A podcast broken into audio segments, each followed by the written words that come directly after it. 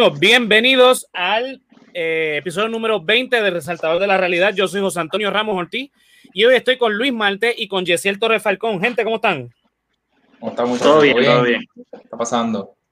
Estamos aquí bregando. Los tenía abandonaditos, pero ya estamos aquí más o menos de vuelta, tratando de acomodar la cámara para que se me vea la carota. Y estamos aquí. Todavía estás bregando con la... Eso era antes Sí, de, de salir la- al aire. Chico, pero es que se cayó otra vez. Estamos aquí en los budgets, ¿eh? No- Bueno, lo importante es el mensaje que vamos a dar hoy, que eso es lo, lo importante. Mensaje que tú vas a dar, yo voy a Eh, criticártelo. Eh, diablo, mano. Nada, resumiendo un poquito para los que están perdidos, como siempre, eh, desde la semana pasada estamos evaluando los candidatos a la gobernación eh, en Puerto Rico. La semana pasada estuvimos evaluando al candidato por el proyecto Dignidad, eh, César Vázquez, según la rúbrica ¿verdad? que nosotros preparamos. Eh, sacó una puntuación de 67.5%. Se Pero que- colgó. Se colgó. Se pero eso- le aprueba el rating. Eh, sí, exactamente. Al final del capítulo vamos a estar, ¿verdad? Una rúbrica bien preparada con puntos y todo, lo vamos a estar evaluando. Y en la semana, pues yo lo publico en las redes sociales. Pero eh, básicamente eso lo, lo estamos puntuando según lo que se sabe de, de los candidatos, según lo que han expuesto en sus plataformas de gobierno y pues en base a los temas medulares más importantes. Puede que se me escape uno que otro tema, pero nada, eh, eso obviamente cuando empiecen los debates en, la, en las diferentes estaciones de, de televisión y radio, pues quizás esos puntos, esas puntuaciones pueden cambiar. Pero nada, hoy nos vamos, olvidemos de César Vázquez, eh, vamos a estar hablando de Eliezer Molina. ¿Quién es Eliezer Molina? Eliezer Molina es un candidato independiente a la gobernación de Puerto Rico que está vinculado al movimiento eh, Conciencia. Este lo pueden ver aquí en pantalla, le estoy cara- eh, t- tapando la carota de Yesiel. Eh, eh, este candidato es ingeniero, él se graduó de ingeniería, eh, actualmente es agricultor, o sea, con ese conocimiento, pues eh, tiene un, me parece que una finca, eh, tiene negocio propio, en base a esto creo que es una, una hacienda cafetalera. Aparte de eso es activista, pro derechos de ambiente y pro derechos de los trabajadores y cuanta cosa te puedas im- imaginar, porque pues, tú lo ves en cada marcha, en cada protesta, eh, envuelto en eso. Así que nada, vamos a empezar a hablar de él. Eh, algo que ustedes quieran comentar antes de empezar de- de- con los temas. Eh, no, mano, yo, yo vi, eh, lo- logré escuchar el, no, lo, no vi el video, pero vi, escuché el podcast de, de la semana pasada de este del proyecto de dignidad y, me pareció que, que estuvo chévere, un poquito de hate. Este, yo creo que yo hubiese añadido un poquito al hate que, que trajo eh, Luis en cuanto a, las posturas eh, eh, bien allegadas a la religión que, tiene, que tenía ese partido. Y pues me parece que este candidato ahora es bastante opuesto a eso en, en muchas cosas. Así que, y tiene cositas buenas, tiene cositas que están medias loquitas, pero vamos a discutir un poquito de eso. Luisito, algo que quieras decir antes de. Como decía Yesiel, tiene cositas muy buenas, pero muy buenas, empezando por el liderazgo comunitario. Este, nada adelantando, tú lo ves que él va al lugar, ve las necesidades, así que pues ya tenemos un, desde mi perspectiva un plus ahí. Como también dice Yesiel, se ven muchas cositas loquitas, especialmente desde la plataforma del movimiento Conciencia. Eh, pero Vamos a hablar de eso ya. sí, ya mismo hablaremos de eso. Mira, nada, antes de empezar con el Eliezer, yo había eh, hecho este, esta captura en las redes sociales. Después que nosotros hicimos el episodio, salió este reportaje de Radio Isla, donde dice candidato a la gobernación por proyecto de dignidad no contesta si respalda a Trump. Reconoció estar de acuerdo con el presidente en algunas áreas. Ya tú sabes que entonces ahí ya empieza este un problema. Bueno, si no ¿Verdad? explicó, definitivamente sí es problema. Sí, no, porque él, él, no, él, no, él no quiso decir que está a favor de Trump, pero sí que está de acuerdo con algunas posturas. Sabemos que Trump es ultraderecha, conservador religioso. Y sabemos que César Vázquez pues, apunta en esa dirección. Pero nada, olvidemos de César. Este, hoy vamos con Eliezer Molina. Aquí una foto de Eliezer Molina. Eh, es un muchacho muy simpático, como lo ve, un tipo normal. Eh, no es, no es el, tipo, po- el típico político de traje que se ve bien, es good looking. Un tipo que pues, es de la calle, o sea, es un tipo que está en la calle. Entonces, lo particular que tiene este Eliezer es que cuando yo me metí a la página, eh, que la voy a poner aquí en pantalla, eh, www.eliezer-molina-pr2020.net. Ahí voy a empezar a, a criticarlo porque está muy complicada la página. Eh, un domain un poquito más fácil. Sí, por favor. Pero nada, eh, en la página básicamente en vez de artículos, digo, tiene artículos, sí, pero usualmente cuando tú analizas a un candidato, tiene una plataforma de gobierno escrita, ¿verdad? Eh, Ujú. Todas las propuestas están escritas, tú las puedes leer. Lo que tiene particular el SMONE es que son todos videos que hizo él live en Facebook sobre, mira, vamos a hablar de salud, esta es la propuesta que tengo. Vamos a hablar de educación, esta es la propuesta que tengo. Entonces los videos pueden ser de 15 minutos, como puede ser de una hora. Son bastante menos de, de todo. O sea, se pueden ver, se pueden escuchar. Eh, bueno, no, no te dice nada complicado, el tipo habla bastante claro, te explica en arroz y habichuela. Eh, pero es algo novel porque todos los demás candidatos, ¿verdad? La política tradicional es que esto esté escrito, ¿verdad? Porque tiene un andamiaje que le escribe eso, tiene un partido político con un montón de charlatanes que le escriben eso, o sea, ya, ya tú te das cuenta del tipo de candidato que es. Entonces, Y, vamos Ya, y podía mencionar que también cae entre lo que es la ex- exclusión, o sea, si una persona no oye, pues por lo menos puede ver este, lo que está escrito, pero si tú no tienes eso, así que pues esas personas que tal, tal vez no oyen, este, pues Sí, le, le llegan a menos personas inevitablemente, Le- ¿sabes? exacto. No, no, no hay break ahí. Exacto. Pero nada, vamos a, a- a ir analizando las, ¿verdad? las propuestas que pude hallar de, de Eliezer, empezando con educación. ¿verdad? Que para mí es uno de los temas más importantes, eh, sobre todo en este cuatrenio que, que ¿verdad? Eh, Ricky Rosselló y Doña Kelleher cerraron un cojonal de escuela y resulta San, que... San Kelleher, San Kelleher. San Kelleher, que resulta que eran, eran, era supuestamente para ahorrar eh, dinero y no ahorraron nada. Vi una Eh, noticia, ¿entiendes? Que, que todavía no, no se ha visto ningún tipo de ahorro en cuanto a eso, No. ¿verdad? Eh, y, lo- y los fue- y los maestros lo advirtieron, pero nada. Ujú. Eh, a mí de Eliezer Molina me interesó mucho dos cosas. Él quiere atacar el sistema tradicionalista que tenemos de educación, Y, Luisito puede abundar más de eso porque es educador. Eh, con, él, él le llama un, que, que hay que eliminar el sistema de penalización y él reconoce, ¿verdad? Que no todos aprenden de la misma manera, no todos tienen la misma inteligencia. Yo estoy muy de acuerdo con eso. Eh, en ese sentido, él dice, vamos a eliminar este sistema que eh, en política hay un filósofo político que lo llama educación bancaria, que es la que tú depositas y tira para adelante, no cuestiones. Freire. Él, eh, Freire, correcto. Eh, en ese sentido, pues yo, yo siempre he estado de acuerdo con eso. Para mí, ese, eh, ese tipo de sistema no te, no te ayuda, no te, no, te- no te educa. Tú repites el papagayo, pero no te estás educando. Entonces, ya partimos ahí de un punto bueno. Lo segundo que él este, habla es de crear un sistema cooperativista donde se busca la descentralización del, del sistema educativo, donde los maestros son los dueños de cada plantel. O sea, vamos a explicar un poquito esto del cooperativismo. Estaba hablando con Luis antes de empezar a grabar que eh, en Puerto Rico ya tenemos un fenómeno de eso que son las cooperativas de ahorro y crédito. Si usted sabe más o menos lo que es este tipo de cooperativa, usted sabe lo que es el sistema cooperativista, que es básicamente donde un grupo de personas dentro de un interés en común tienen una empresa la, donde todos son dueños de manera igual y todos van a aportar, ¿verdad? Para el sustento de, de esa empresa. En este caso, lo que está proponiendo Eliezer Molina, que me parece bastante sensato, es sacar el, sistema de educación, o sea, el Departamento de Educación como, como este ente central, y que cada plantel escolar reúna a sus maestros y los conviertan en los dueños de ese plantel y sean ellos los que identifiquen las necesidades de ese plantel, ya sea eh, en cuanto al administrativo, como la cuestión de, ¿verdad? Que es lo que es materiales, pupitres, mantenimiento, bla, bla.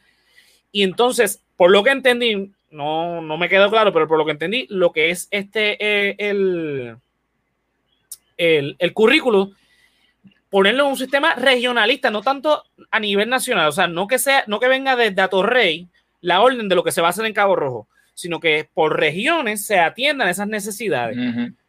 Eh, obviamente, despolitizar eh, el sistema educativo, que eso es algo que se viene hace décadas, se está hablando, Todo despolitizar el mundo dice que lo va a hacer. pero nadie lo hace. Eh, y lo último, eliminar los intermediarios. O sea, eh, para comprar, por ejemplo, un- los pupitres en cualquier plantel escolar, es, por ley se tiene que hacer una subasta, pero es, eh, es la cuestión del intermediario. Mira, que vaya el, el- el- el mismo personal de la escuela y vaya y compre los pupitres y ya. Aquí eh, le compran a un tercero para que ese, ese tercero sea el que se encargue de, hacer la compra. O sea, contratan a un tercero para que haga el trabajo que supone que haga el departamento. Y ahí es donde se inflan los contratos. Básicamente, esto, último que dije lo, lo, das en cada propuesta, pero en cada propuesta pues hablaremos de eso. Chicos, ¿qué ustedes piensan de, de esta propuesta y qué otras ideas ustedes eh? Empiezo con Yesiel porque eh, para que entonces Luis, que es el maestro, pues nos, nos abunde más del tema. Pues mira, yo, yo escuché en una de las entrevistas, él hablando en cuanto a eso, de, proveerle a los maestros que sean los, que manejen la escuela.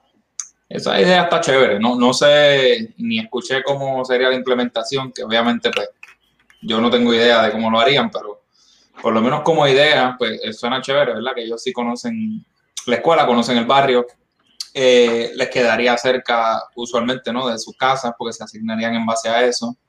Eh, no tienen que estar pendientes a ver dónde diantre me va a mandar el departamento el próximo semestre o el próximo año escolar, que eso es un problema para muchos maestros también. La corta gasto. Eh, no sé si, no escuché nada en cuanto a aumento de salario, que me parece que sería una idea chévere también, porque los maestros, o sea, lo educan a nuestros niños y, y sabes, los salarios están por el piso. Este, pero esa parte sí, eh, en cuanto a lo de asignarle a, los- a los maestros lo que serían el, el encargo del plantel, pues está chévere. Lo de los intermediarios, yo entiendo cierta parte, ¿verdad? Porque a veces los precios suben y eso, pero sí tiene que existir algún tipo de control y de check and balance, porque acuérdate que también es como, ah, tú ve y compra lo que tú quieras, tampoco puede ser así Sí, a lo loco. En ese sentido, eh, ahí en donde propone la, que la administración, en vez de ser central, o sea, que sea de Dato Rey, se maneje de manera regional. O sea, en ese sentido, esa parte sería entonces más controlada en el sentido de que en vez de pedir una puerta y que sea que tú vives en Cabo Rojo y la puerta la pides a Torrey y allá es que deciden dónde es que va, cómo es que se va a comprar la puerta, pues en vez de Cabo Rojo va a ser Mayagüez y entonces ahí eh, la cuestión es eliminar la empresa que se va a encargar de hacer la subasta. ¿Me sigue? Claro, pero a lo que voy es que también hay que tener un poquito de cuidado con eso, ¿verdad? Que no vaya a ser entonces la región Mayagüez, este, el que está encargado de eso es primo y tío y sobrino de esta empresa que te consigue y yo le doy el contrato nada más que a ella, tú sabes. Ah, no, pero, algún pero tipo de control. eso, para eso se Sí. controla con la subasta. Ahí, Claro. tiene que, ahí tiene que entonces estar el mejor postor. Pero, Por eso, ah, pero- hacerse de manera correcta, pero me parece buena idea, pero como que con un caveat ahí de que tienes que entonces ver cómo, cómo la- se, la su- se la- maneja. eh, él no suprime la subasta, él lo que suprime sería eh, la contratación de un tercero. No sé si me estoy dejando entender. Sí, sí, de- del contratista que tiene el subcontratista, que entonces es el que va ahí. Sí. Sí, sí, eliminar uno de los, de los steps. Y eso está chévere siempre y cuando se haga de manera correcta y se, Claro. sigan, se sigan los pasos correctos a la hora de las compras y eso.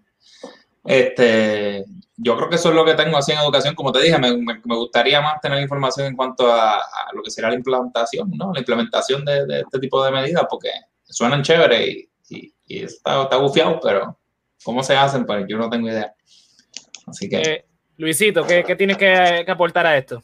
Bueno, hay un factor positivo y es pues que él, Eliezer personalmente se encarga de mencionar, no como, como al macro, sino ir a las necesidades de cada, de cada re- región. Y eso es algo sumamente positivo porque lo que pasa en Bayamón, este, voy a mencionar en Bayamón, en Bascoy, no es lo mismo que pasa en Dajau.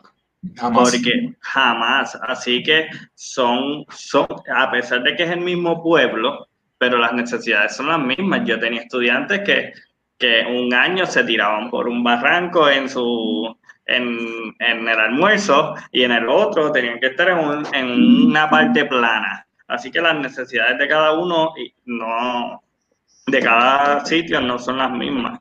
Así que eso me parece bien importante. Ahora bien, el factor del cooperativismo, este, cooperativismo era, Sí, sí. pues eso se, se intentó implementar, pero hay un factor que, que se le ha criticado mucho, es que cuando tiran las propuestas para el Departamento de Educación, tiran las propuestas y que sean ellos quienes se resuelvan, los maestros.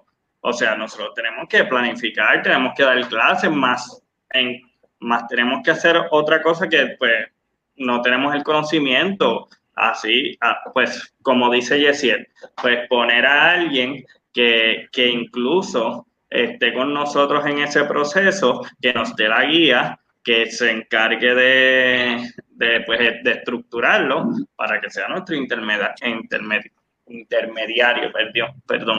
Y Así salario que- también, ¿no? Porque, porque obviamente el tiempo eh, se aumenta, ya que Sí, de por ¿no? sí, tú sabes, eh, eh, los maestros tienen que joderse, porque la gente que Definitivo. mamey. En ese, que sen- en ese sentido, yo, yo entiendo porque eh, por lo menos el video que yo vi, él no explica muy bien cómo es que, eh, eh, no, porque no es solamente soltárselo a los maestros, está chévere que sean los maestros los dueños del plantel y como ellos conocen las necesidades, pero es lo que dice Luis, hace falta también un administrador. O sea, sí, alguien, que sepa, no necesariamente, para ser administrador, no necesariamente tienes que, porque ese es el problema que hay en Puerto Rico. Ah, como tú eres maestro, te voy a poner de secretario de educación. Y ojo con eso, no porque sea maestro quiere decir que puedas. Ni es lo mismo, ni se escribe igual. Exacto, Así tienes que tener un administrador. El administrador se tiene que empapar en lo que va a administrar. Por ejemplo, yo soy administrador de un restaurante, yo no soy chef, ni cosa que se parezca, pero yo no necesito saber todo, tener los conocimientos completos. Yo después que administre, pues eh, ahí es donde está eh, eh, el, el detalle. sí, o sea, sí, hay diferentes roles, ¿no? Eso, Exactamente. Yo lo que necesito es saber lo que voy a administrar. No necesito ser un experto. Yo no necesito estudiar, en este caso, educación para administrar un plantel escolar. Yo necesito estudiar administración y, me, y entonces hago un comité con los que saben, con los cheches, que son los maestros, y los escucho. Ok, ¿qué necesitan ustedes? que de mí para que entonces, ah, pues mira, necesitamos tantas pizarras, necesitamos tantos libros, necesitamos tantas computadoras, necesitamos, ok, pues vamos a ver cómo lo, lo, lo hacemos. Y así es que se hace. Esa parte él no la tiene muy afinada, pero te digo, es importante que esté escrito, porque cuando uno habla, como estamos nosotros hablando aquí, nosotros obviamente tenemos un libreto, pero él, él se nota que no va con un libreto, él pega a hablar por ahí para abajo, coméntalo y que están muy buenas las ideas, pero ese, ese detalle lo tiene que afinar bastante porque está, es lo que dice Jessiel, está buena la idea, y como dijo Fefo la, la vez pasada, eh, eh, así la idea está, suena chéverísima, pero ¿cómo la, cómo la implementamos? Yo sé que están unos la de cómo implementarlo, pero patina en ese sentido. ¿okay? ¿Algo que quieras añadir, Luis, de lo de educación? No, eh, especialmente eso que pues yo a veces tengo que trabajar sábado y domingo, horas que no me pagan, más, más eso, o sea que, que debemos, deben de, si van a implementar una propuesta, el recurso humano, o sea, con que parte del presupuesto, el 80% Claro. del presupuesto vaya a- al recurso humano. que es muy, muy importante, y, Muy y- importante. y y hace falta. Lamentablemente, eh, aquí se destinan más recursos en una publicidad que en recursos humanos. O sea, y eso lo vimos con el gobierno de Ricky Rosselló, que, que, que por lo menos hasta que saliera el chat le tenían la imagen bien, bien lavadita. Bueno, pero eso es otro tema. Así es. En cuanto a, eh, ¿verdad? Con el tema económico, él vuelve e insiste con el sistema cooperativista, que a, a mí, sinceramente, yo estoy muy a favor de- del sistema cooperativista. Yo no, eh, porque es un, ¿cómo es? Es un sistema bastante ameno. Voy a, voy a leer este comentario que tiene que ver con la educación antes de seguir con lo de, aquí nos comenta Catieli. Tiene que haber apoyo al maestro, un compromiso por proveer una educación de calidad no es solo el trabajo del maestro, se necesitan terapistas, consejeros, enfermeras dentro del plantel. Claro, en un plantel escolar hace falta muchísimo, o sea, no, no solamente maestros. En una escuela hay, tiene que haber de todo, o sea, de todo un poquito. Pero bueno, son otros 20. Eh, en cuanto a lo, eh, lo que está hablando de, de- de la economía, él propone eh, esta una economía cooperativista eh, ¿verdad? Eh, el desarrollo de la agricultura es parte de, de agricultura al fin. Él propone que el- eh, se desarrolle el- la agricultura para, este, ¿cómo, es? ¿cómo se dice? Este, exportar el excedente. O sea, me exportar en vez de ¿verdad? hacer una. él-. Él, habla mucho de no ser una economía de consumerismo, que sea más de exportación. Exacto. Dice crear el excedente para suplir la deficiencia de otro mercado, eso es capitalismo básico, y exportar más de lo que se importa. En Puerto Rico se importa demasiado la- lo que nosotros consumimos, creo que sobrepasa el 80%. Mm. Eh, parar la fuga de cerebros que hay en Puerto Rico y de capital, entonces crear eh, oferta laboral para los que se fueron, no solamente para el que está aquí, también para el que se fue. Eliminar las exenciones contributivas para el mantengo eh, cooperativista, eh, co- eh, corporativo. O sea, él no dice, no solamente eliminar, vamos, él no dice eliminar el- el- la exención, sino eliminar el mantengo corporativo. Que en vez de darle esa exención de por vida a Walmart, a Sama, a Costco, vamos a dárselo a Chucho el que mata puerco y en la esquina, para que por lo menos los primeros años él salga adelante cuando tenga una ganancia, entonces pues lo ponemos a pagar contribuciones. Eh, entonces, eliminar la permisología, eso yo creo que lo han propuesto varios, varios candidatos a través de muchos años, porque es, y te digo, es un, un- un- una piedrita en el camino, porque son tantos permisos, tanto dinero que hay que invertir antes de inclusive empezar a ganar. De comenzar a, a adquirir dinero. Eh, claro, él dice, mira, vamos a darle, ponga su negocio, empieza a ganar y cuando empiece a ganar, entonces le cobramos los impuestos, le cobramos todo lo que tenga que hacer, porque yo sé que el gobierno depende de los impuestos, pero, Mauno, no te cedas. Entonces, él lo que está diciendo es, vamos a que exista, porque mira, ok, clasecita rápida de economía, yo no soy experto en economía, pero el capitalismo funciona de la siguiente manera. En un país, en una colonia, en un territorio, en whatever, lo que tú quieras, tú tienes que crear una élite, esto es capitalismo, una élite que sea negociante, que, sea, que tengan negocios propios, que sean de, de, de no, nacionales, locales, como tú lo quieras llamar, para que entonces eh, no solamente cree empleos, sino que creen, en este caso, productos para exportar. Y entonces con ese excedente, porque eh, cuando los, eh, perdóname, con el excedente no, con ese, excedente es lo que exporta, con esa ganancia que traes de afuera, entonces estás trayendo dinero a tu economía y estás haciendo mover el dinero y estás haciendo crecer la economía. Ese es el desarrollo económico básico. Entonces, en Puerto Rico, las empresas locales, ¿cuáles son? La banca, los supermercados, que son... Lo que queda. eh, exacto. Bueno, en, lo, que quedan, porque no en- Puerto Rico, en- sí, no hay bastantes empresas locales en Puerto Rico, pero son todas de consumo. Si te pones a ver lo que, a lo que quería ir. En Puerto Rico, la mayoría de los supermercados son locales. El único que es extranjero es, es amigo que le pertenece a. Amigo Sam's. a Walmart. eh, Esa- eh, sí, lo mismo. Walmart, Sam. Walmart Sam's es lo mismo. Pero el resto de, de marcas son locales. A lo que voy, estas marcas sí son locales. ¿Verdad? Econo, Su- eh, Supermax, Ujú. Electo Sí, sí, este selecto. pero, ¿no? pero son de consumo y lo que hacen es, eh, es importar el producto para venderlo. O sea, por más que tú quieras, hay una fuga de capital ahí. Entonces, él lo que está proponiendo es, vamos a fortalecer la, la- la industria local, pero que sea para producir y exportar productos como café, como piña, como china, como mango, o sea, productos agrícolas, que, que- porque él, él dice, mira, en Puerto Rico hay una cantidad exagerada por milla cuadrada de, de- de- de- terreno fértil para cosechar y no, no se está desperdiciando. Bueno, ¿qué tienen que decir sobre eso? Este, yo tengo que decir que él mencionó una vez algo que fue súper interesante y es el hecho de el transporte de los barcos. O sea, hay que eh, tiene que haber un mecanismo en donde eso mismo se exporte para que así haya una excusa de que el barco que venga de cualquier país me traiga el producto y de una vez se lleve lo que, lo que se hizo aquí. Porque si viene ese barco, viene ese barco de otro país, ajá, pero él no va a ganar nada porque no va a ganar mucho, porque no se lleva nada de aquí. No, lo que Así hace es que que- te sube el precio, ¿no? Que eso es lo que, lo que sucede en muchas Sí, ocasiones. así, así que él mencionó eso bien importante, que, que hay que producir y hay que hacer una economía de- para que no sea importar, sino a exportar, para que entonces me traes el producto que tal vez yo necesite y tú te llevas el producto que yo estoy haciendo aquí. Y él también hace hace cualquier mención. país, Sí, eso es cualquier país. Menos nosotros. La excusa que él, que Yo- y él, y él la menciona, la ley de cabotaje. Es Eh, verdad. eso, iba, eso iba. Yo no sé La- si eso es permitido. Ese se permite, se permite. Tú puedes, tú, se puede hacer. El problema es que lo que pasa es que ese barco, aunque venga de China y llegue a Puerto Rico, tiene que traer matrícula americana, que se puede hacer y se hace. Lo que pasa es que al tener matrícula Cuesta dinero, americana, más eh, dinero. Recuerda que la Marina Mercante de Estados. Unidos es la Marina Mercante más cara del mundo y por eso es que los productos son tan caros en Puerto, Ri- en Puerto Rico.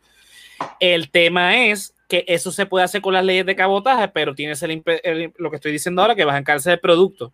Ahora, yo creo que todo el mundo está de acuerdo, yo creo que hasta los estadistas están de acuerdo con que las leyes de cabotaje se tienen que eliminar y creo que ahora mismo están este, luchando los estadistas precisamente para eliminar las leyes de cabotaje aérea, no la, no, no la naval, pero por lo menos la aérea.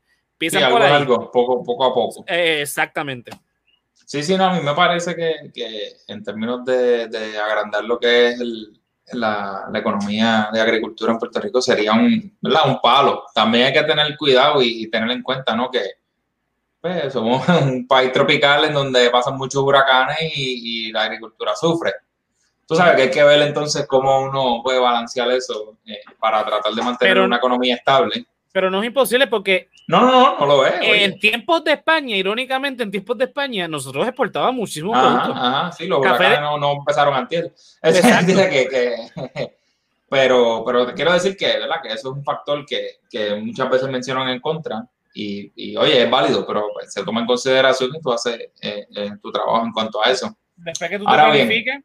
Exacto. Ahora bien, de nuevo, ¿cómo, cómo será la implementación de eso? ¿Verdad? Y cómo tú, cómo tú vas cambiando. A mí sí me gustó eh, una de las entrevistas que vi de él, que él menciona este, lo de los taxes a las corporaciones eh, foráneas que se le dan, especialmente de Estados Unidos y en Puerto Rico. Oye, que está chévere, coño. ¿verdad? Y son cientos de trabajos y tú tienes que dar ciertos incentivos para que ellos, para atraerlos, ¿no? Y que te creen eh, trabajos en la isla y, y obviamente parte de ese capital se va para el carajo, porque es como tú dices, es la consumerismo fuga, y, y pues, pues se va, ¿no? Pero en cierto sentido, pues también te crea empleo, eso te genera taxes, so, estás generando algo de, de economía en lo que sería el país. No tanto en economía, eh, la generación de empleo aquí el único beneficio del gobierno. A la economía eh, eh, este, no, no asegura, pero la- la- eh, los empleos no aseguran economía, el desarrollo económico. Lo que lo asegura es las exportaciones. O sea, eh, Bueno, eh, capitalismo- es- es- eso te lo asegura, ¿verdad? Bueno, pero por ejemplo, si tú tienes un gobierno donde se está recaudando taxes por esos empleos, esas personas van y compran, y si compran en algo local, que a eso es a lo que estabas comentando anteriormente, que Ah, muchas exacto. ocasiones son foráneas, pero si compran en algo local, pues el dinero está ahí, ¿no? Y eso es un recaudo que el gobierno tiene que se supone que utilice de manera prudente para ayudar a la gente, ¿verdad? Exacto. Y todo esto son se supone, pero tú sabes. Pero eh, esa parte está chévere. Obviamente hay que tener un balance, ¿no? En donde pues, vamos a negociar con ellos para ver cómo podemos bajarlo. O como José estaba diciendo, a los que son locales vamos a permitirle que abran la empresa y a los, al año o a los dos años, pues entonces le recaudamos, le puedes recaudar, recaudar los taxes retroactivos, quizás hacerle algún plan de bajo, ¿sabes? Ujú. Alguna manera de, de incentivarlos a que, a que desarrollen negocios, porque Mira, te lo voy a poner de esta hay manera. que moverse.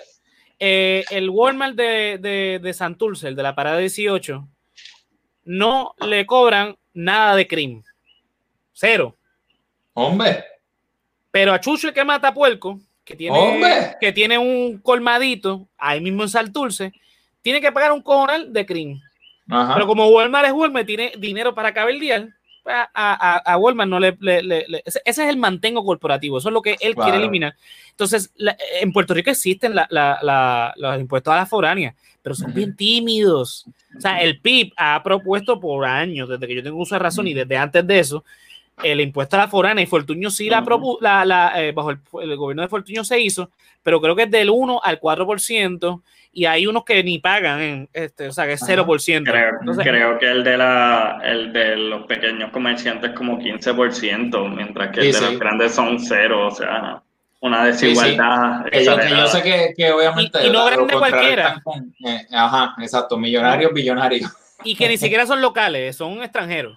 Exacto. Si tú me dices que es a Richard Carrión, pues está bien, es local. Digo, no, no es que lo esté defendiendo, pero, pero coño, por lo menos es local. Pero no es a Richard Carrión que, que le, es, a, a- a, los Walton, los dueños de, de, de Walmart, que son multimillonarios. Sí, sí, no, y lo contrarrestan, ¿no? Con lo que te estaba comentando, que, ah, no, pero crean empleo. Y, y, oye, Ajá, está bien, pero hay que entonces tener un balance, ¿no? Porque no puede joder a uno que, esa es la te- palabra, balance. Que, la, que lo, lo que ellos generen te impacta directamente la economía versus entonces darle leeway a todo lo que venga de afuera. Eso está cabrón. Ajá, hay que hacer un balance, hay que tratar de pensar en, en mantener el dinero en la isla y esa es la parte que no, tú sabes, no, no lo piensan así. Pero eh, eh, en términos generales, como te dije, la idea está chévere, cómo se implementa, pues no sé. Yo, este, yo vi un par de gadgets de cómo lo implementaría y so- son bastante razonables, pero volvemos a lo mismo. Al no estar escrito, solo simplemente el decir la idea en el video live, pues eso no te asegura, eh, ¿verdad? Porque eso es algo complejo, la economía es muy compleja. Yo estoy seguro, yo estoy seguro que él, él debe tener esto más escrito y quizás eh, mucho más, más, pero por lo menos lo que yo pude conseguir para el episodio, no tengo de nada de eso. Bueno, eso es el tema de, eh, de, de economía. El tema de salud, aquí volvemos, yo creo que esto César también lo, lo, lo menciona. No lo mencionó a fondo, pero él lo dice ahí con nombre y apellido. Eliminar las aseguradoras e intermediarios y crear un sistema de salud universal, universal y pagador único. Ok, te lo voy a explicar. de esta- esto es simple y llanamente. En Europa, yo quiero que ustedes eh, busquen en internet un documental de Michael Moore que se llama Psycho o Psycho, no sé cómo se pronuncia porque no es una palabra, eh, son letras. Él se va a Europa, a, un pa- a países como Francia y como Inglaterra, y allí la gente simplemente no paga cuando va al, al, al médico. Va al hospital, hace su, su chequeo, hace tu- paga cero. ¿Por qué? Porque está ya en, lo- en los impuestos que pagan, este, la- las contribuciones que pagan, y este, no, no, o sea, no tiene que pagarle a un tercero, que sería la aseguradora americana. En Puerto Rico teníamos algo similar, él lo explica en su live, menciona un- el médico que lo diseñó, te debo el nombre, sinceramente, pero busqué Este, información. Diablo, no me acuerdo. Eh, sí, Era sí. Guillermo, Guillermo algo, lo tengo yo creo que en mis notas. Guillermo Almona. Almona, Ok, eso, sí, fue, Almona, ah, Almona, es- Almona. eh, eso fue en los años 60, eh, en donde ese sistema de salud básicamente costaba para el tiempo de Rosselló, padre, 700 millones de dólares al erario público. Con la tarjetita de salud de Rosselló, eso se incrementó a 1.200 millones de dólares. O sea, ahora es más caro el sistema de salud y está en la quiebra. No era perfecto ese sistema antiguo, que, ¿verdad? Pero era la idea al sistema universal, que es el que se utiliza casi en casi todo el planeta Tierra, Menos en o sea, dónde. Estados Unidos de América. Exactamente. Eh, donde la salud, donde la salud. Digo, hay es- otros lugares que no, pero, pero ¿verdad? El, el Pero sí. nosotros es- pero, eh, eh, y no, y la cuestión es que Estados Unidos tiene los recursos para hacer un sistema este, universal de salud. Claro que no, hay que hacer bombita. Claro, el, el- el- el punto es, el punto es que en Puerto Rico, no solamente lo dice Diesel, eh, César Vázquez tibiamente lo dijo, que es doctor, él, él él puso en la, en la él- no, el, el proyecto de dignidad pone eh, darle cara humana al sistema de salud, o sea, eso es básicamente lo que está diciendo es eh, eliminar el, el eh, ¿verdad? las aseguradoras, que son intermediarios, aseguradora. Ujú. exacto, que son los que deciden si vive o muere. Vean el documental de Michael Moore y van a entender lo que estoy Sí, diciendo. Cico, Cico. Yo, yo, yo me acuerdo. No, no, no. Eh, Creo que viejo. quizás lo vi en algún momento, pero ni me acuerdo. Es viejo, pero muy bueno. Yo creo que yo lo vi Sí. cuando estaba en, en- en high school, si no me equivoco, así que fue hace un par de Uh, añitos. Diablo, sí. Y a mundo. Eh, el En high school es, se veían cosas así. bueno, yo sí, ustedes no, pero yo sí. Ay, Luisito, estoy de acuerdo. Eh, el punto es que eh, eh, él dice, ¿verdad? Que debemos cambiar a eso, primero porque es más barato y segundo porque es más humano. O sea, es, Mm. eh, eh, por ejemplo, vimos noticias con ahora esto del COVID, donde personas que se recuperaron en Estados Unidos le llegó la cuenta de- de- del hospital y son de 4 millones, 5 millones de dólares por, ¿verdad? qué sé yo, un mes de, de hospitalización. Y eso es totalmente inhumano. Eh, dice que establece. Ah, no, esto es otra cosa. Eh, la- el mayor problema en Puerto Rico es el sistema. Y yo estoy de acuerdo. El sistema, este, yo creo que es, el, eh, ¿verdad? Lo del sistema de salud universal, eso lo, ha- lo han explicado como, cómo sería el mecanismo procesal. Eso es coger el presupuesto del Departamento de Salud, el presupuesto que se le da a, la a dichosa tarjeta de salud, a, la, a la- lo que le llaman la reforma, ¿verdad? De Rosselló. Y entonces crear un sistema de hospitales como estaba allá en Puerto Rico. El problema es que vino Rosselló y vendió todos los hospitales públicos. Entonces le dio, le dio apertura a los seguros médicos y ahora quién carajo saca los seguros médicos. El, el problema no es la propuesta, la propuesta está chévere, está muy Sí, sí. buena, está muy bien diseñada. El problema es cómo ahora nos quitamos a, los sistemas de eh, los, ¿verdad? A Triple S, a MMM y, y- y- y demás. ¿Ustedes qué tienen que comentar sobre eso? No, no, yo estoy de acuerdo. Yo creo que, que ese un sistema de, de es, es excelente y es humano de manera ¿verdad? Eh, eh, ideológica. Hay que tener en cuenta ¿no? que no, no sé cómo era el caso de Puerto Rico, ¿no? pero sí, por ejemplo, cuando uno ve otros países, como estás mencionando en Europa y eso, pues esta gente paga un cojón en taxes, ¿no? O sea, no es que pagan menos que nosotros Ajá, claro. pagan más, pero en mi opinión se utiliza para algo que es válido, tú sabes. Entonces, pues, pues yo voy a pagar un poquito más, pero ya yo sé que cuando yo tengo una necesidad, pues voy a tener ese servicio ahí, va a ser de calidad y no tengo que costearlo de mi dinero. Y pues por esa parte, pues, pues, es un balance. Y además de que estas cosas no se implementan para, por ejemplo, para mí, que a lo mejor yo sí tengo mi trabajo y puedo pagarlo, pero para las personas que no lo tienen, ¿no? So, eh, es un sistema que, que al ser universal ayuda a todo. Y, y tú sabes, eh, no jode a nadie. Eh, Ah, así que yo, yo creo que, que, que sí, la idea está chévere. Es como tú dices, no tengo idea de cómo se implementaría. Este, está un poquito complicado la cantidad de dinero que, que ronda en las aseguradoras y cómo la influencia, ¿no? En, en la toma de decisiones, así que no sé cómo, cómo logren deshacerse de eso, pero La, la realidad es que se puede hacer. El problema es que entonces una empresa como Triple S va a gastar todo el dinero del mundo en cabildero para evitar que eso se dé. no solo eso, pero también tienes que pensar en donde ellos me dicen, mira, pues sabes qué, vamos por cara, voy a votar a todo el mundo aquí.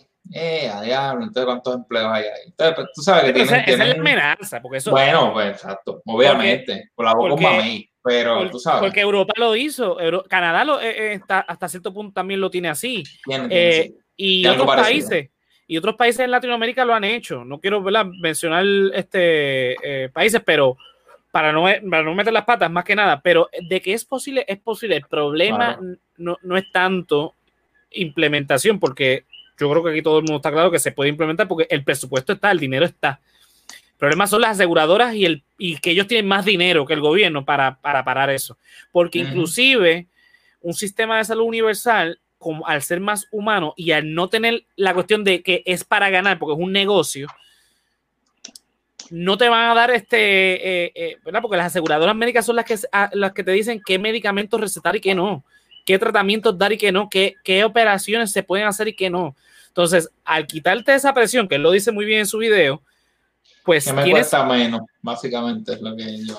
Sí, porque ellos están pensando en dinero. Por eso es que yo insisto en que vean este, eh, este documental, porque él empieza el documental, de, el de Michael Moore, diciendo eh, un caso de una persona que se cortó dos dedos y entonces va a- al hospital. Entonces dice: Bueno, la seguridad te, te puede cubrir uno de los dos. Si te, te ponemos este, son 15 mil. Si te ponemos este, son 17 mil. Entonces él va a un caso en Canadá donde se cortó cuatro dedos y por los cuatro dedos, no le, lo creo que lo que pagó fueron 7 dólares y le pusieron los cuatro dedos. Entonces ahí tú ves, ahí tú ves el contraste. Luisito, ¿qué tú tienes que comentar sobre, sobre esto? Este es un sistema que sí hay que implementarlo. Este, yo no soy especialista en salud, pero está brutal que, que tú que el permiso para tú hacer una operación, ejemplo, yo me hice una operación y yo tenga que ir a una aseguradora para que me dé el permiso. No es el doctor el profesional en eso, no es el doctor el que sabe si yo necesito la, la, pues, la operación, porque tengo que ir a otra persona para que me dé el permiso. Así que creo que hay que implementarlo. Sin embargo, creo que hay que serlo bien realistas. Esto no se va a hacer de la noche a la mañana. Este, y tampoco se va a hacer con los partidos tradicionales, porque el- la aseguradora le mete un poquito de, de presión con algún dinero y ya se van a echar para atrás. Sí. Exacto. Di que no, di que no. Sí. Mira, en el documental, por ejemplo, en el documental se, eh, eh, eh, Michael Moore pone que cuando Hillary Clinton fue primera dama en el primer término de Bill Clinton, ella fue bien vocal con, ¿verdad?, hacer un sistema de salud este universal y toda la cosa, y que de repente ella se cayó. Nadie más supo de ella y fue porque las aseguradoras médicas le pagaron un cojonal de dinero, él pone los números, son millones largos, para que se callara. Lo mismo pasó cuando fue senadora y, y- y todo lo demás. O sea que sabemos que, lo- eh, recuerda que lo- eh, las aseguradoras, aseguradoras médicas, yo creo que lo he dicho en, otro- en otros episodios pasados, son una de las mafias institucionales más importantes de Estados Unidos. Pero nada. Sí, eh, sí, acuérdate que el, el funding para las campañas y para este lo, lo- las diferentes, este, pre- para poner presión para las diferentes leyes y, y regulaciones que ponen es inmenso. O sea, los funding son Sí. inmensos. Así que hay que, para que se pueda implementar, debe de haber alguien con mano dura donde se haga poco a poco. Primero entonces darle el servicio a la gente, dar el servicio para que la gente se dé cuenta, oye, esto está funcionando, estoy pagando algo, pero cuando voy a un médico, pues me sale más barato y poco a poco, pues, también la- las aseguradoras tienen que, que adaptar su servicio. O sea, o la gente está metiendo presión, pues la aseguradora, pues o, o mete mucho dinero o cambian su servicio. Sí, sí, a medida que que tú adquieras más, más personas que estén a favor de o, o simplemente yendo al otro lado, pues además de que también es lo que José estaba diciendo, hay muchas personas que dicen, mira, ¿sabes qué? Yo no voy a ir para el hospital por el carajo, tú sabes, que me lleve el diablo, porque Mira, tú sabes, Exacto, yo no tú te das cuenta, tú te das cuenta, ¿verdad? Si tú vas a un hospital o a un, este, una, una cita médica, whatever, y en la sala de espera te pones a escuchar a los viejos que conocían el sistema antiguo. Yo una vez me tocó acompañar a, a mami a una cita médica, no me acuerdo dónde fue, y en lo que esperábamos, está escuchando a esta señora que estaba diciendo a otra señora, ay, ¿tú te acuerdas antes que uno iba a cualquier médico, tú ibas con una, una tarjeta, creo que era verde, fue lo que dijo, eso fue hace muchos años, y te atendían y ya tú no pagabas nada, era mucho más sencillo esto de referido, que si aquello, que si lo otro, que si pito, que si flauta, es Sí, bien pero, complicado, poniendo pero. claro. Entonces, Sí, sí, pero, eh, o sea, y por ejemplo, acá en Estados Unidos es, ridículamente costoso, tú sabes. Ahora mismo, yo tengo mi plan médico, ¿no? Y lo pago, y, el, y el- mi, mi empleador paga su parte. Pero, por ejemplo, yo voy a- al doctor, al, cheque, al chequeito este anual, eh. ¿verdad? Uno, chequeo normal, y por el, el, recibo que yo tengo en la página del plan, pues está todo, incluyendo la- lo que cobra el doctor. Sea, Estamos hablando de 500 pesos para pues, la cita. Esa es la cita. Mira, Aquí, te- aquí, aquí tengo, sí, aquí tengo un comentario que va con esa misma línea, te tape Yesiel. Eh, Kateli dice, a mí me pasó que quería ir al dentista para una limpieza rutinaria y me dijeron que primero me tenía que hacer una placa que costaría 89.99 y de ahí me decían lo que iban a realizar. Tengo compañeros de trabajo que prefieren irse a atenderse a México por lo caro que es la salud acá. Sí, sí, no lo dudo. ¿no? Y yo escucho lo mismo de cubanos, pero nada, vamos a seguir con el, con el tema. Vamos a Eh, seguir, que ya Sí, ya, ya vamos casi para la media hora. Eh, deuda Vamos para la pública. hora ya. ¿Cómo que vamos para la hora? 45, dice Bueno, 43. bueno, está bien, ya, ya, ya. Deuda pública. Dice, establece que el mayor problema es la constitución. Pro- eh, propone convocar una asamblea constituyente para crear una nueva constitución y establece que también la corrupción nace de la propia, la, la propia constitución. Yo estoy totalmente de acuerdo. Ese, eh, mira, eh, Explica siguiendo- eso, José, ¿cómo que, cómo que de acuerdo? Ok, antes de, de decir eso, voy a poner este comentario de Rafael Dávila. Dice, la aseguradora no se tiene que ir, es darle la oportunidad a la gente de escoger el plan que quieran. Deben darle un plan universal y los privados también. Eso No, es una buena idea. No, lo que pasa es que te voy a explicar qué pasa. O es una o es la otra. No puede convivir un sistema universal con las aseguradoras porque la gente va a ir a las asegura- el- al al sistema universal. Porque es lo que está pasando ahora mismo. La reforma es eso. Eso que, que dice él. Yo entiendo el punto que es lo, es lo que él dice. Lo que pasa es que si tú dejas que convivan ambas, la gente va a preferir el sistema gratis a las aseguradoras. Entonces lo que van a hacer es que el sistema gratis va a pasar lo que pasa ahora con la reforma, que es un, un- es un es totalmente nefasto. O sea, un sistema híbrido aquí no puede funcionar por el mero hecho que uno es la contraposición de la otra.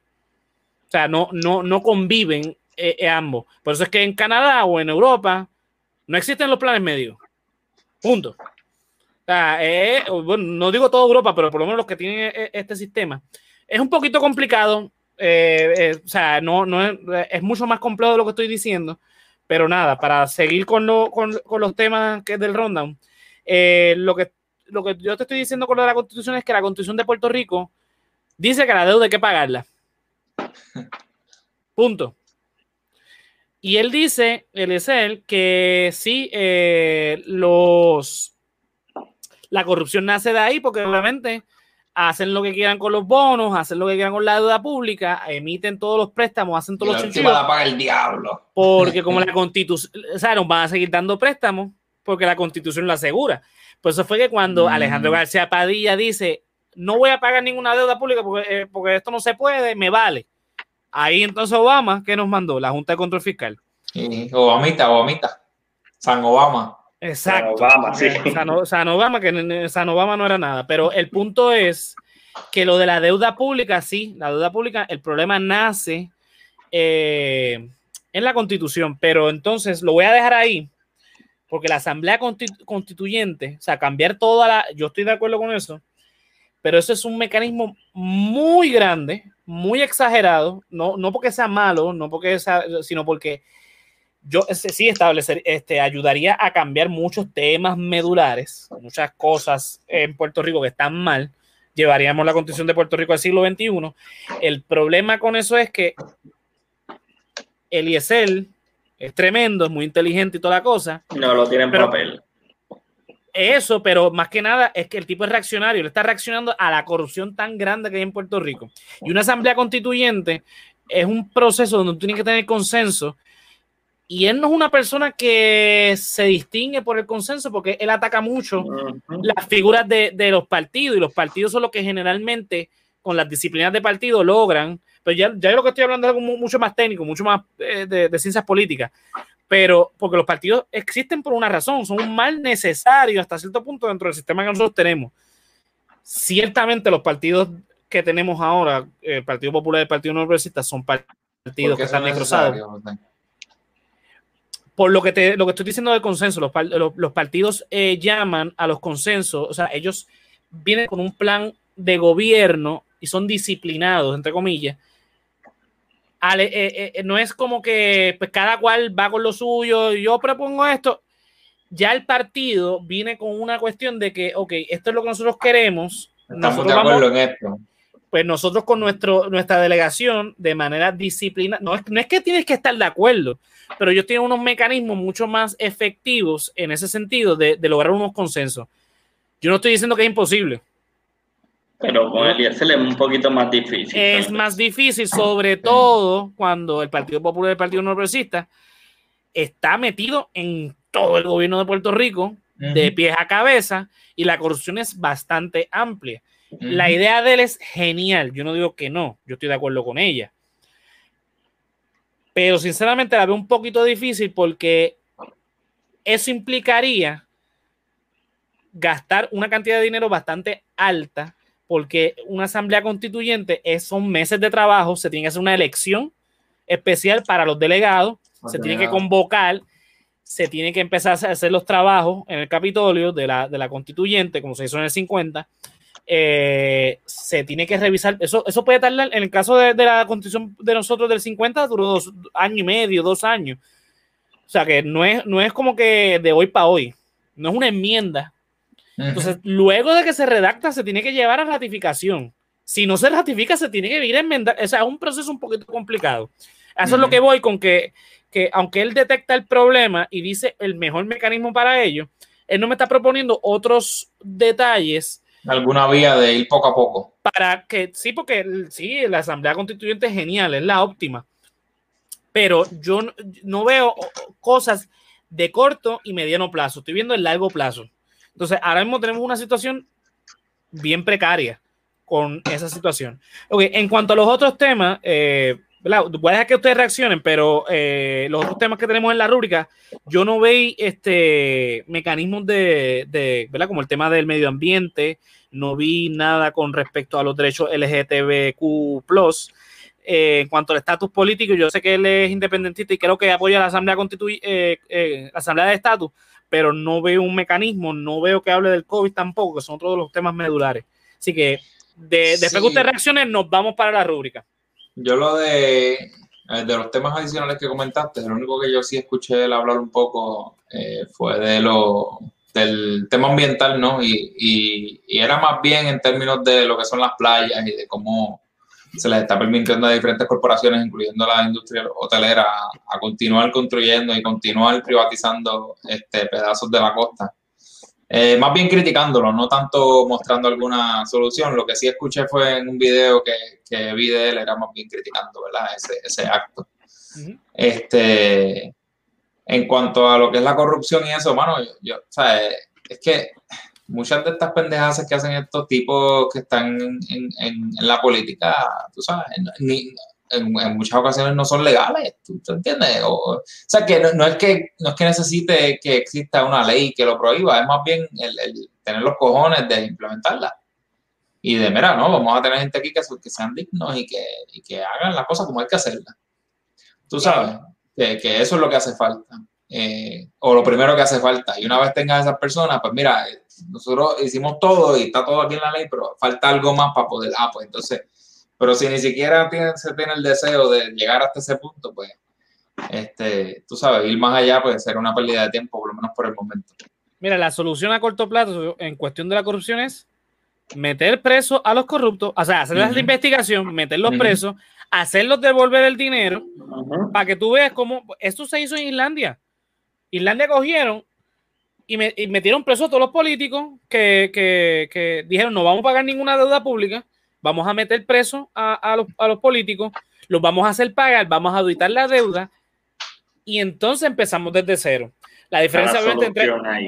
eh, eh, la diferencia entre Islandia y Puerto Rico, Mencionó eso también en una de las entrevistas que lo vi, que él, que él apoya la verdad, lo que sería la, la auditoría de la deuda y el, y el que los que emitieron la deuda y los que compraron también tengan sus consecuencias, ¿no? Porque, Claro, pues, sí. Eso es lo que yo creo que todo el mundo está de acuerdo con auditar la deuda, Sí, excepto coño, los populares y los PNP.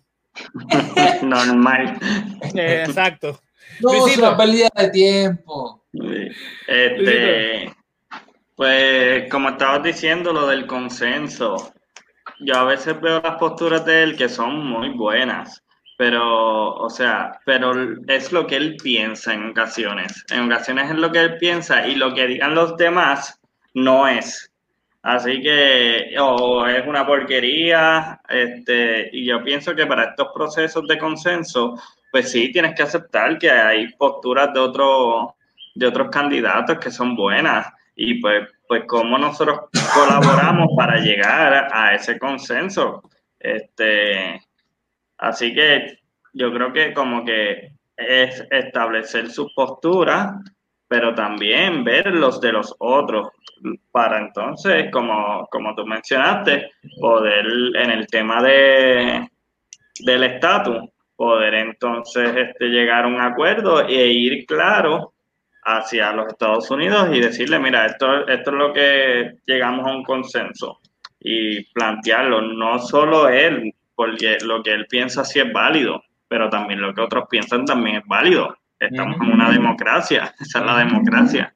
Y sí, yo lo veo a hay que él- gobernar a todo el país, tú sabes que no yo, es- yo, no es yo solo lo veo a persona. él, yo lo veo a él como un tipo muy reaccionario. Sí. Eh, vuelvo y repito, muy inteligente, muy brillante. Sí, por eso yo digo eh, que es muy loquito, porque eh, como es que como todo, reaccionario. pero nada está escrito. Muy. Entonces, eh, eh, yo lo veo a él como una persona que está consciente de que quizás no puede ganar.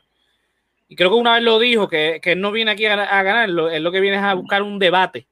Y eso es bueno, porque entonces, al abrir con tus ideas al debate, vas a hacer que los otros candidatos te escuchen, porque y obviamente él tiene un push bien grande en las redes sociales, So, y eso el cuatrino pasado eh, fue benef- muy beneficioso para Lúgaro y ¿no? los partidos, los partidos que tradicionalmente llamamos grandes, lo cogieron ideas de, de Lúgaro, del PIB y del PPT también. O sea, no- eh, eh, en ese sentido, eso es bueno también.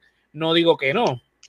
Eh, Sí, sí, digo, en muchas ocasiones lo, lo cogen, lo cogen para la, tú sabes, para, para, para hablar mierda y ahora la verdad no sé un carajo, pero, pero pues estamos partiendo de la premisa, ¿no? Que, que, Pero es bueno que se abra el debate y que, y que Claro.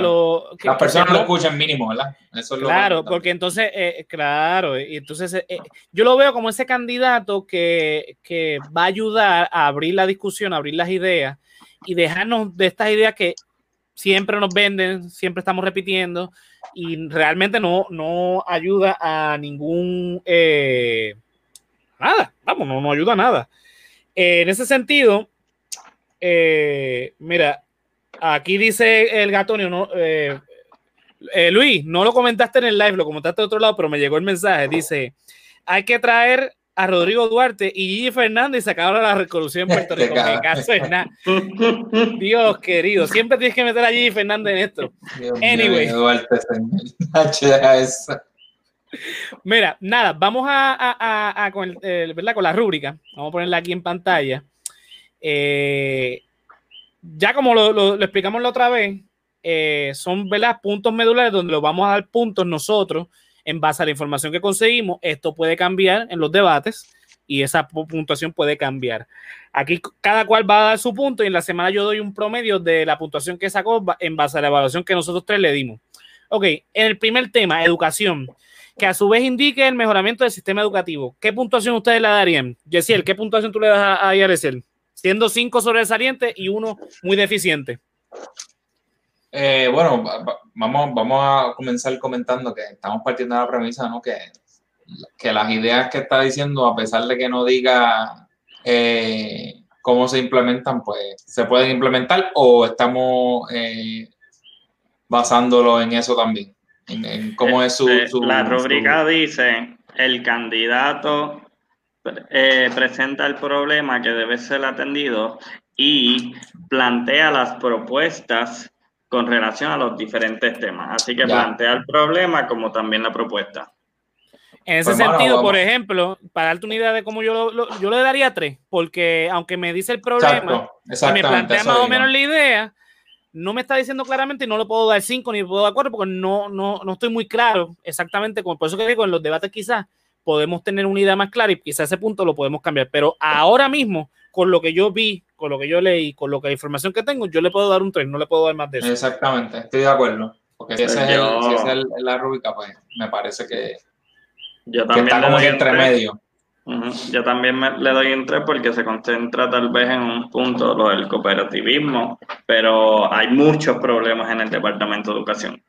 Sí, son, son muchos más graves Sí. que... eh, lo que él dice es grave, pero eh, va más allá. Vamos. Ok, bueno, tenemos un consenso ahí de que es, es tres. Ok, en cuanto a economía, dice economía y desarrollo económico que a su vez inciden en el mejoramiento del sistema económico. Bueno, de yo- nuevo, me parece a mí que, que la idea que él tiene en cuanto a, a lo que sería dedicarse un poquito más a la exportación y la agricultura, me parece que es excelente. Eh, en, en Puerto Rico hay muchos suelos y se pueden este, sembrar y, y cosechar muchas diferentes, eh, diferentes frutas y, y, y métodos y alimentos que se pueden exportar. Ahora hay que ver cómo carajo se, ¿verdad? se, se logra implementar eso, especialmente con las leyes de cabotaje y cómo eso eh, afectaría a lo que sería el trade, como Luisito estaba mencionando anteriormente, eh, ahorita. Así que eh, quizás un 4, porque no- tampoco me ha mencionado mucho la- lo que sería la implementación de esta, aunque sí él tiene, ¿verdad? Él, él tiene un negocio de... de- eh, es agricultor, el, el, eh, Eliezer, ¿no? Ajá. No, Así tú, le, tú le darías un 4. Luisito. Sí. Yo también le daría un 4. La realidad es que de los todos los candidatos es el más que ha hablado de ese tema de economía. Sí, Sí, es Eh, donde más pulido está. Es donde más pulido está, así que le doy un 4. Yo, yo voy igual, le, le daría un 4 porque sinceramente todas las ideas que yo escuché y el video de, de economía es bastante largo y no es uno, hay varios. Y pues me, me convenció bastante. Pero no le doy el 5 porque, muy claro en cómo se hace. porque No el, muy el, claro en cin- cómo se el hace. 5 es para la rúbrica. Ok, en salud, que a su vez incide en el mejoramiento del sistema de salud. Ahí, ¿ustedes qué le dan? Yo, me, yo voy a lo último. Eh, Luisito, Yo- ¿qué tú crees? Yo a la realidad le pongo el 2 porque como estaba- estábamos hablando, sí plantea lo del sistema de salud, pero cómo lo va a hacer y, y lo de el sentido de realista, o sea, que sea viable tus propuestas, así que yo le doy un 2. Yo, yo, yo, yo estoy contigo, de verdad. Eh, Yesiel, Yo me voy a mantener eh, neutral con un 3. Así que. ok, tenemos un 2 este, y tenemos un 3. Lo estoy anotando por aquí tampoco. Ok. Entonces, ok, en medio ambiente, yo sé que el tipo es ambientalista, pero yo no vi ninguna propuesta más allá de lo que dijo, de lo que dijo Yesiel. Sí, solo yo escuché criticando, ¿no? Eh, eh, Mm, pero no yo- vi cómo, especialmente con la industria hotelera, que eso es de las principales en Puerto Rico, y cómo Ajá. tú logras este, mantener un balance en cuanto a eso. No vi absolutamente nada que fueran en términos de propuestas. Yo le voy Así a poner, que, yo le pondría, no tengo información. Luisito, ¿tú estás de acuerdo?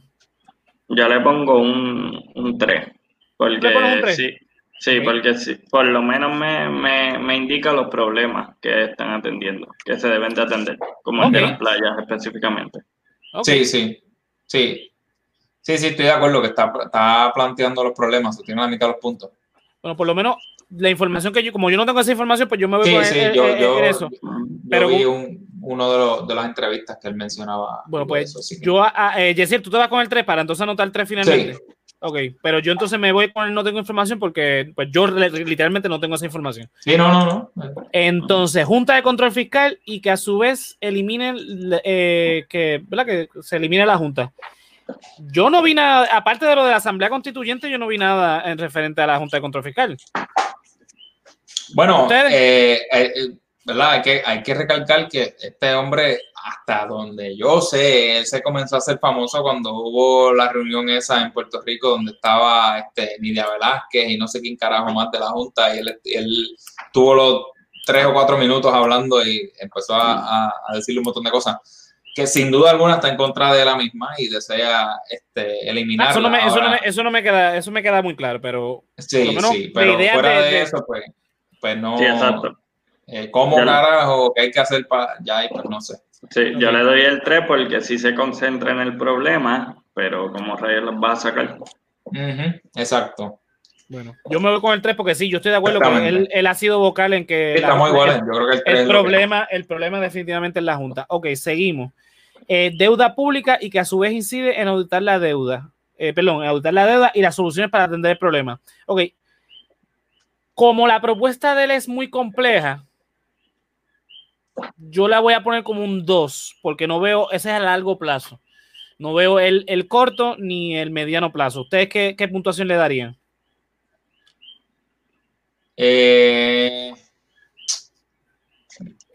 yo creo que le voy a tirar eh, neutro, mano. Yo creo que me voy con un 3, porque me parece que, que sí tiene algo de idea, pero no, como tú estás mencionando, es muy compleja y algo muy eh, eh, este, difícil de implementar, tú sabes.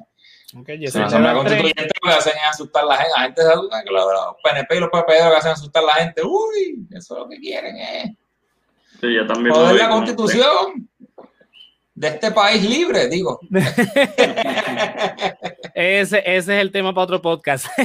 Me, eh, Luisito, ¿tú le das tres también? Sí, yo le doy un 3 también. Ok, yo me voy con el 2 porque, pues, sinceramente, pues, ahí yo tengo un poquito de problema. En cuanto a la corrupción, yo creo que eh, él siempre ha dicho que hay que meter preso a, a- a- los corruptos, pero eso es una Sí. idea muy general. ¿Cuánto ustedes le dan ahí? De nuevo, yo creo que eh, aquí hay que. eh, lo que sí me gustó en cuanto a este tema, que sí yo eh, escuché una de las entrevistas de él, que él habla de crear esta identi- eh, entidad aparte para lo que sería el Departamento de Justicia y que no sea el gobernador quien lo nombre y que estas personas lleguen a ser jueces por méritos académicos y de experiencia y no porque el gobernador de turno que se debe a algún partido lo nombre. Eh, y me parece que eso es excelente. No sé bien, ¿verdad?, eh, cómo sería esta entidad, eh, ni, ni cómo se nombrarían los miembros de la misma, ni nada de eso, pero me parece que la idea es suficientemente innovadora como para darle un 4. O por lo menos Un cuatro. para mí, quizás esto existe en otros lados, ¿verdad? Pero yo no lo he visto. Yo le, ¿Sí, no? yo le doy, yo le doy un 4 porque él es bien insistente. Cuando hay un problema es bien insistente y pues el problema de la corrupción es eso mismo, que trae, que es un problema constante. Y, incluso no les dio ni break a los del departamento del trabajo. Ay, bendito. Dios mío, por eso fue medio Ay, Dios claro. Sí, fue, eh, volvemos Sí. a lo mismo, es reaccionario, pero sí ti- tiene un punto. Como El tipo dije, fue, un claro, pero sabemos que entonces tiene los pantalones como para atender el problema. Sí, que en ese sí. sentido, aunque no lo tenemos de manera formal, sí por lo menos sabemos que el tipo va a atacar el problema. Eh, Sí. Por eso no no le damos quizás el 5. Por eso quizás No no, le damos mucho el 5. miedo de, de, de Claro. Claro, ok. En cuanto a los derechos eh, LGBTQ, como no tiene nada, yo nunca lo he No, escuchado hablando no nada sé. de eso, yo le doy el, el no tengo información. Yo Porque- también. No, estoy tratando Yo de recordar eh, si dentro de las entrevistas que he escuchado y he visto hablaba pero no, no recuerdo. O sea, la realidad es que no, no, o sea, que no, no puedo comentar al respecto. Ok. En cuanto al estatus político, yo creo que me voy con un 1, porque sí, una vez yo le escuché hablando de la Asamblea eh, de Estatus, que es el mecanismo que propone el PIB, el Movimiento de Historia Ciudadana, lo propuso en un momento dado el Colegio este, de Abogados, el PPT, el Movimiento Unión Soberanista, facciones del Partido Popular. E Todo el mundo inclusive con el PNP. a- Algunos dentro del PNP sí lo han, han estado a ¿Sí? favor de eso. Sí, uno que Ah, otro. La institución como tal no, pero sí uno que otro PNP ha estado de acuerdo con ellos. Así que en eso yo le doy un 1 porque yo solamente sé que está a favor de la Asamblea Constitucional. Eh, perdón, la Asamblea de Estatus, pero no de sé si usted- que yo no, no porque sé que, sé que está consciente del problema, pero no, no hay mucha información. Sí, exacto. Yo no, yo no he escuchado nada en cuanto a eso. Luisito, Yo le doy un 2, le doy un 2, así que, porque es pobre la realidad. Sí quiere hacer algo que, que muchos lo están planteando, pero cómo lo va a hacer es el detalle. ok. Entonces, en cuanto al COVID, ahí ustedes que le dan, porque yo no, yo no he escuchado nada que él ha dicho sobre este tema. eh, específicamente. nada. Eh, no, no, yo creo que yo no he Sí. visto nada. Eh, Yo le, yo le pondría no, no, no, Sí, no, no, información. no sí, estoy de acuerdo. Muy bien. Entonces, ahora vamos para la otra página. Ok. En cuanto al liderazgo. Ok, liderazgo administrativo al utilizar los recursos humanos y fiscales para administrar las operaciones de manera eficaz. Luisito.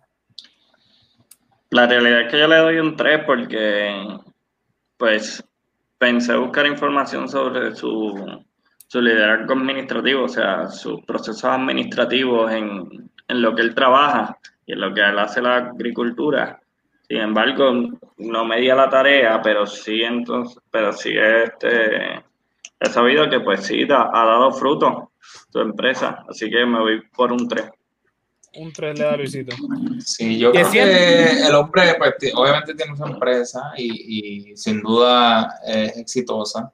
Este, ahora bien, ¿verdad? Pues esto no es lo mismo que, que lo que sería administrar el país. Es- a eso iba yo también. Entonces, pues yo no, no sé.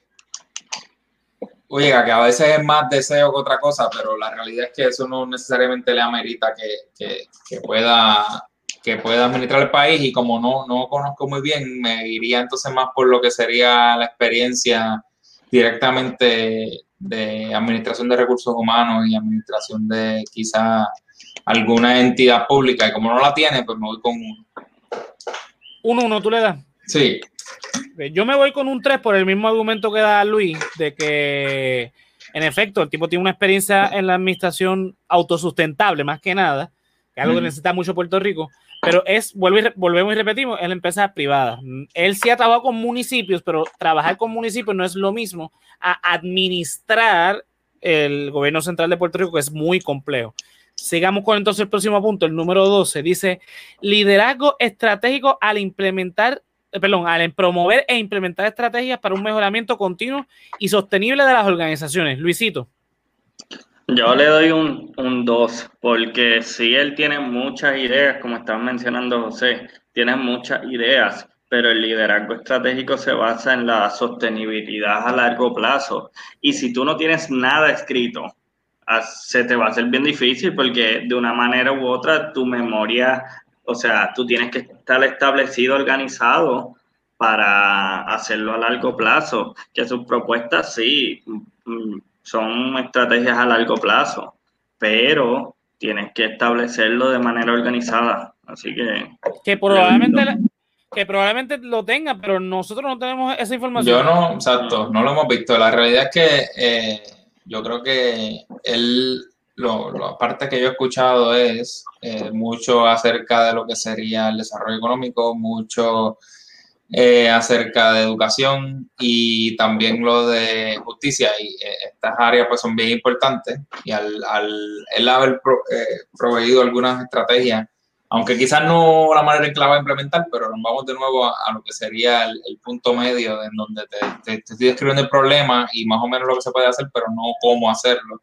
Así que yo me iría con un 3. Tú darías un 3. Ok, yo eh, me voy con el 2 también por el mismo argumento de, de Luis, eh, porque volvemos a lo mismo. Eh, quizás él tenga toda esa información escrita y bien detallada y, y- y no lo dudo, porque si, si el tipo tiene una empresa, el tipo tiene que saber todas estas cosas y tiene que tener todo esto, pero no sabemos eso. Volvemos y repetimos, quizás cuando veamos los debates tengamos una idea más clara y esa- esas puntuaciones pueden cambiar. Ok, liderazgo comunitario al colaborar, colaborar con los socios comunitarios para identificar y atender los intereses y necesidades de las comunidades. Ahí yo creo que yo le puedo dar un sólido 4. Vuelvo Sí. y repito, yo no le voy a dar 5 a nadie, por más que sea mi candidato favorito, pero yo le doy un 4. Luisito, ¿qué, qué, qué- qué tú le darías? Pues yo me voy a arriesgar en eso, pues voy a, voy a poner un 5, Porque este, sí se ha visto que él ha ido a los problemas de la playa, él está al frente de, de alguna situación que esté, y él está, está al frente y dialoga. está puesto con para el problema. Sí, él yo- está puesto yo- para el problema yo- y va al lugar. Yo estoy de acuerdo con Luisito, partiendo de la premisa de nuevo, ¿verdad? De que todo esto lo hace de manera honesta y no para, la, para el videito de las redes, pero Sí, él esto se, no no- lo sabemos, así que nota, tipo... no, tengo por qué, no tengo por qué desconfiar, ¿verdad? Hay otros candidatos que ya uno tienen historia y uno puede decir, "Mm".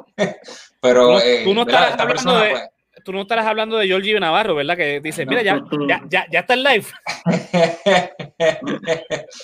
este, pero yo me iría con un 5 porque me parece que el individuo siempre está presente en, en- en las comunidades y, y- y dando la cara, así que Perfecto. Entonces, 14. Liderazgo político al abogar por los derechos humanos e influ- influencia en decisiones a nivel regional, estatal y federal. Ok, Luisito.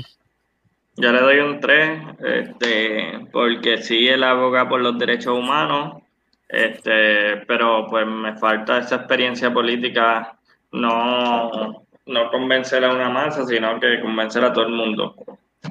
Ok. Sí, yo creo que, que, ¿verdad? Como estaba mencionando ahorita, el video primero donde este hombre se comenzó a salir en las redes fue literal que- criticando y abogando por el pueblo de Puerto Rico en cuanto a la Junta de Supervisión Fiscal. Eh, eh, y pues, sin duda alguna, él sí tiene eh, su, su deseo, por lo menos vocal, de, de apoyar y de, y de defender los derechos humanos, así que yo, pero no sabemos cómo lo haría ni, ni si tiene experiencia implementando algo que, ¿verdad? que, que apoye esta medida. Así que vamos a irnos con un 3 también. Un 3. Sí. yo, pues te digo, como el tipo es un- una persona, vuelvo y repito, bien intencionada, se nota que es un tipo honesto, un tipo que, que es el pueblo. Y él tiene. Él, cuando- Ricky. Sí, sí, ajá. Este, algo que él dice mucho en las entrevistas es que él dice que él tiene de herida de porque él es parte del pueblo. Entonces, cuando uno tiene esa herida, uno conoce.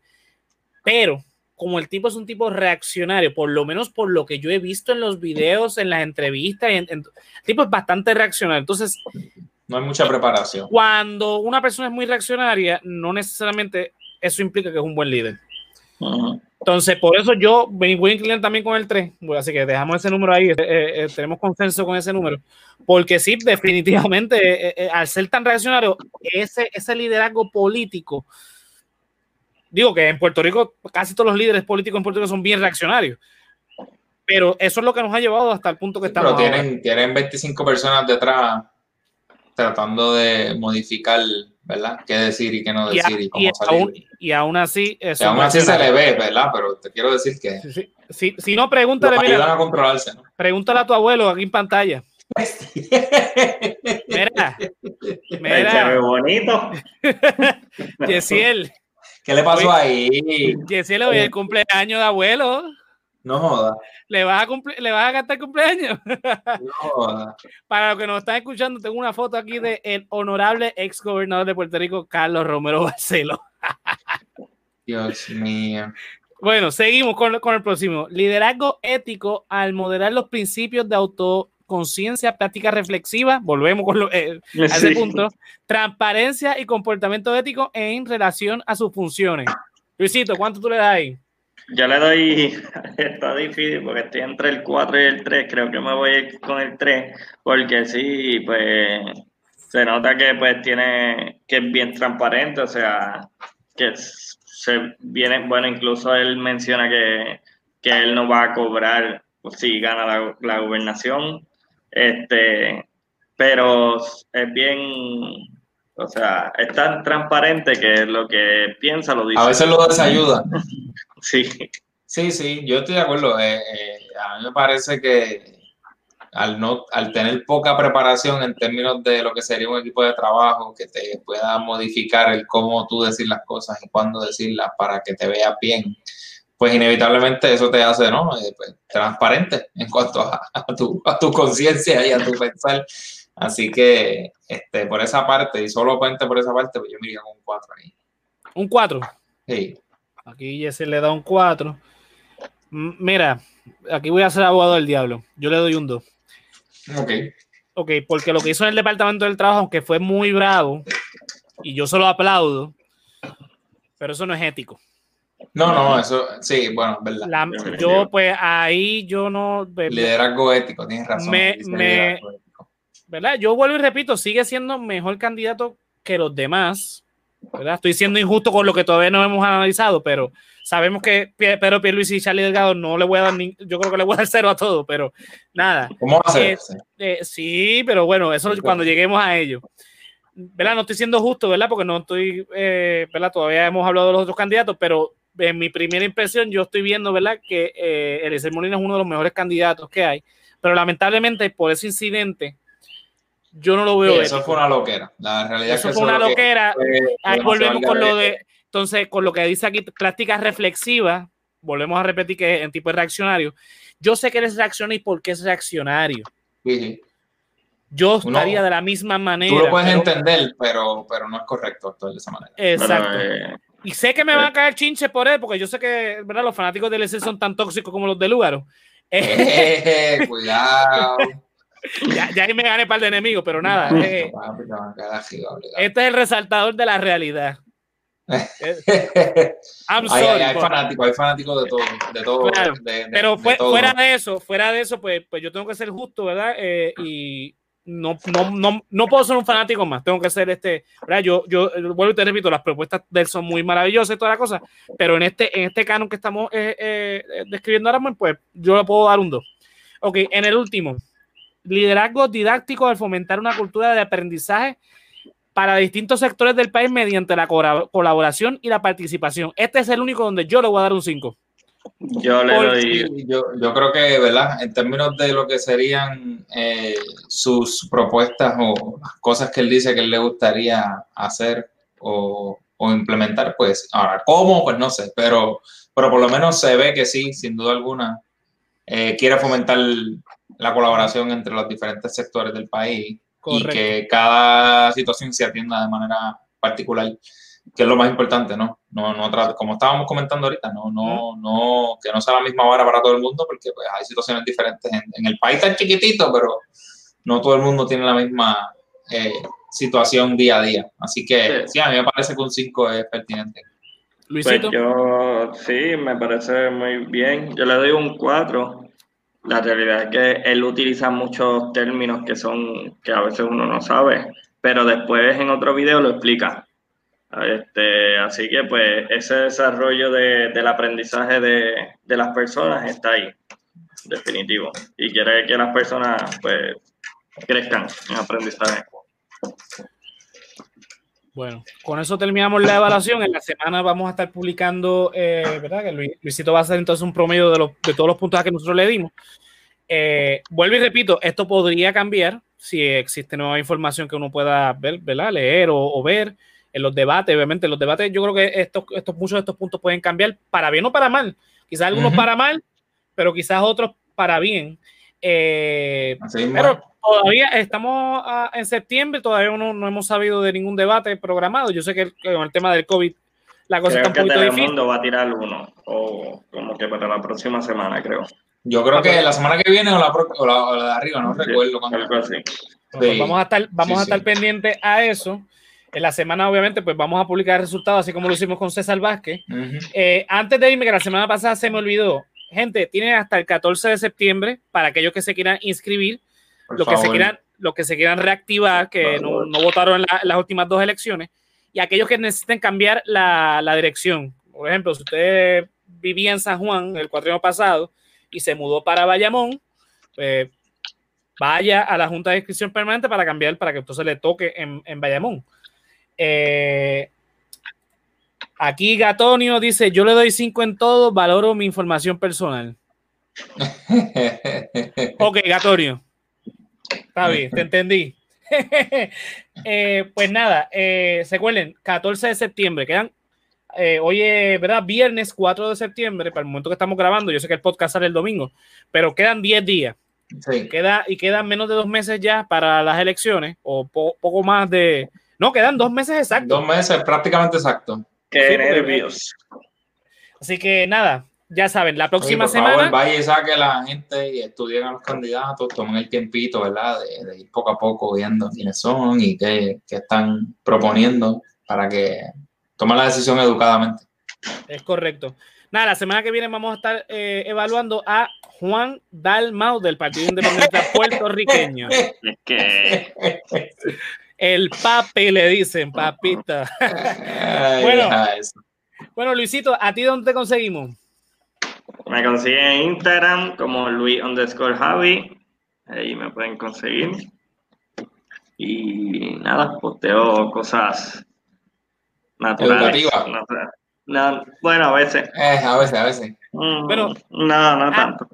A Yesiel, a Yesiel lo consiguen en myspace.com slash Yesiel del. Tengo que chequearle si me, y si mi cuenta está activa todavía. Voy a verificar eso. O si no, lo consiguen como el abuelo Simpson peleando con un cocodrilo en su casa. También. antes de irme, eh, eh, les recuerdo, eh, Fefo no estuvo hoy con nosotros, pero mira, estamos publicando este tipo de cosas en la página de Resaltador Comics. Eh, lo pueden buscar en Instagram, así mismo como Resaltador Comics. Este, estamos publicando las cosas viejas que habíamos hecho y desde hoy ya estamos publicando eh, cositas nuevas. Hoy chequense en el cómic de El Gatonio, eh, sacando su tarjeta electoral, lo que le pasó allí, pues lo, lo buscan ahí en la página, lo estamos retuiteando también, reposteando, perdón, en Facebook, pero vayan a la página que van a estar saliendo cosas bien chéveres eh, de, la sátira, de la sátira política, que es lo que inició todo este eh, el resaltador, ¿verdad? allá en el 2011. A mí me consiguen en todas las redes sociales como José Antonio RO91, Facebook, Twitter e Instagram como José Antonio RO91. Y al resaltador de la realidad lo pueden conseguir en www.elresaltadordelarealidad.com. Ahí encuentran nuestro podcast en formato audio y en formato video también los artículos que yo escribo esporádicamente y ahí también vamos a estar colgando lo- los cómics que haga eh, Fefo. Nada, primero que nada, muchísimas gracias a todos los que eh, estuvieron en el live, eh, los que comentaron, los que dieron like. eh, y nada, recuerden que en, en podcast sale el próximo viernes. Muchachos, será hasta la próxima semana. Muchas gracias por estar aquí con nosotros. Nos Gracias, vemos. gracias por la invitación. Gracias. Nos vemos la semana que viene. Dale. あっ!